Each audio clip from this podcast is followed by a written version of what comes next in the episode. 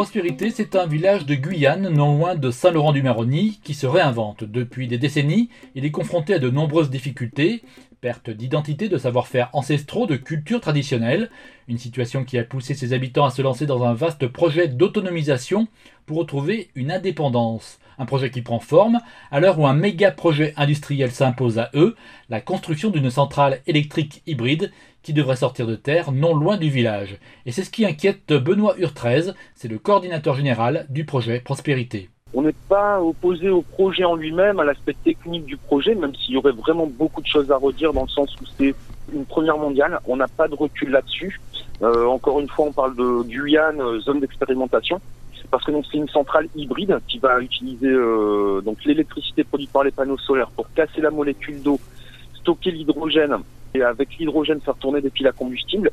C'est a priori en plus un système de production qui est vraiment adapté aux mines d'or, à leur paillage en utilisant le cyanure. Donc on pense vraiment pas que ce, soit euh, bénéfique pour la population, les besoins d'électricité des populations civiles.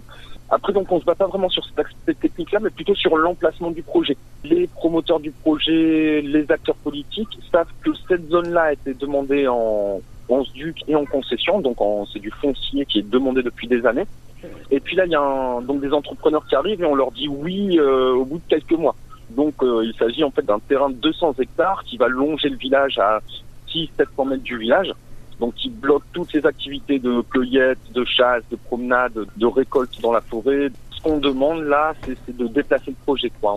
On n'attaque pas le, côté technique, mais juste déplacer le projet euh, pour que le village puisse continuer à, respirer, à s'étendre. Euh. Benoît Urtrez s'inquiète également de l'impact environnemental de la future centrale. Même si on nous dit que c'est euh, aucune pollution 100% éco, qu'on leur répond dans un premier temps, bah, c'est qu'on déforeste pas l'Amazonie pour mettre des panneaux solaires, alors qu'il existe des endroits déjà déforestés en Guyane, même à 3-4 km du projet, il y a déjà des endroits déforestés.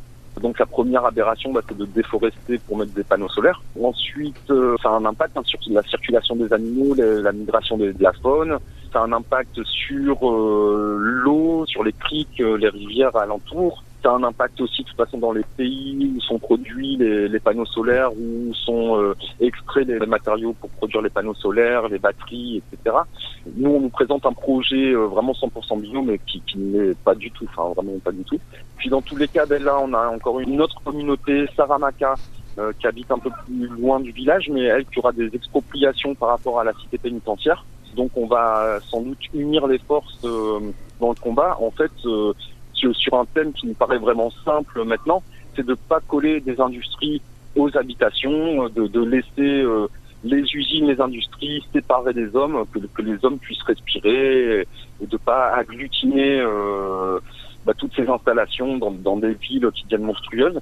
Et où on a la chance, justement, à Saint-Laurent, dans une ville qui est jeune, en pleine expansion, de pas reproduire les erreurs qu'on a pu constater à travers le monde, et au contraire peut-être faire une ville plus verte, plus respectueuse de, de l'homme et de la nature. Alors pour mettre sur pied ce projet d'autonomie, le village fait appel au soutien financier du plus grand nombre, faute d'écoute des pouvoirs publics.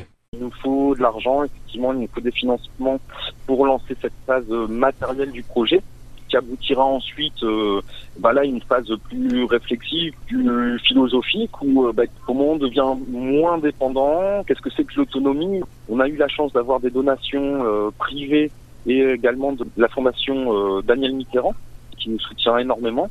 Nous avons une cagnotte solidaire sur Internet, c'est sur le site Litchi. voilà, n'hésitez pas, on a besoin de vous. Ah, on a fait d'autres demandes de, subventions plus classiques et là où on attend des réponses.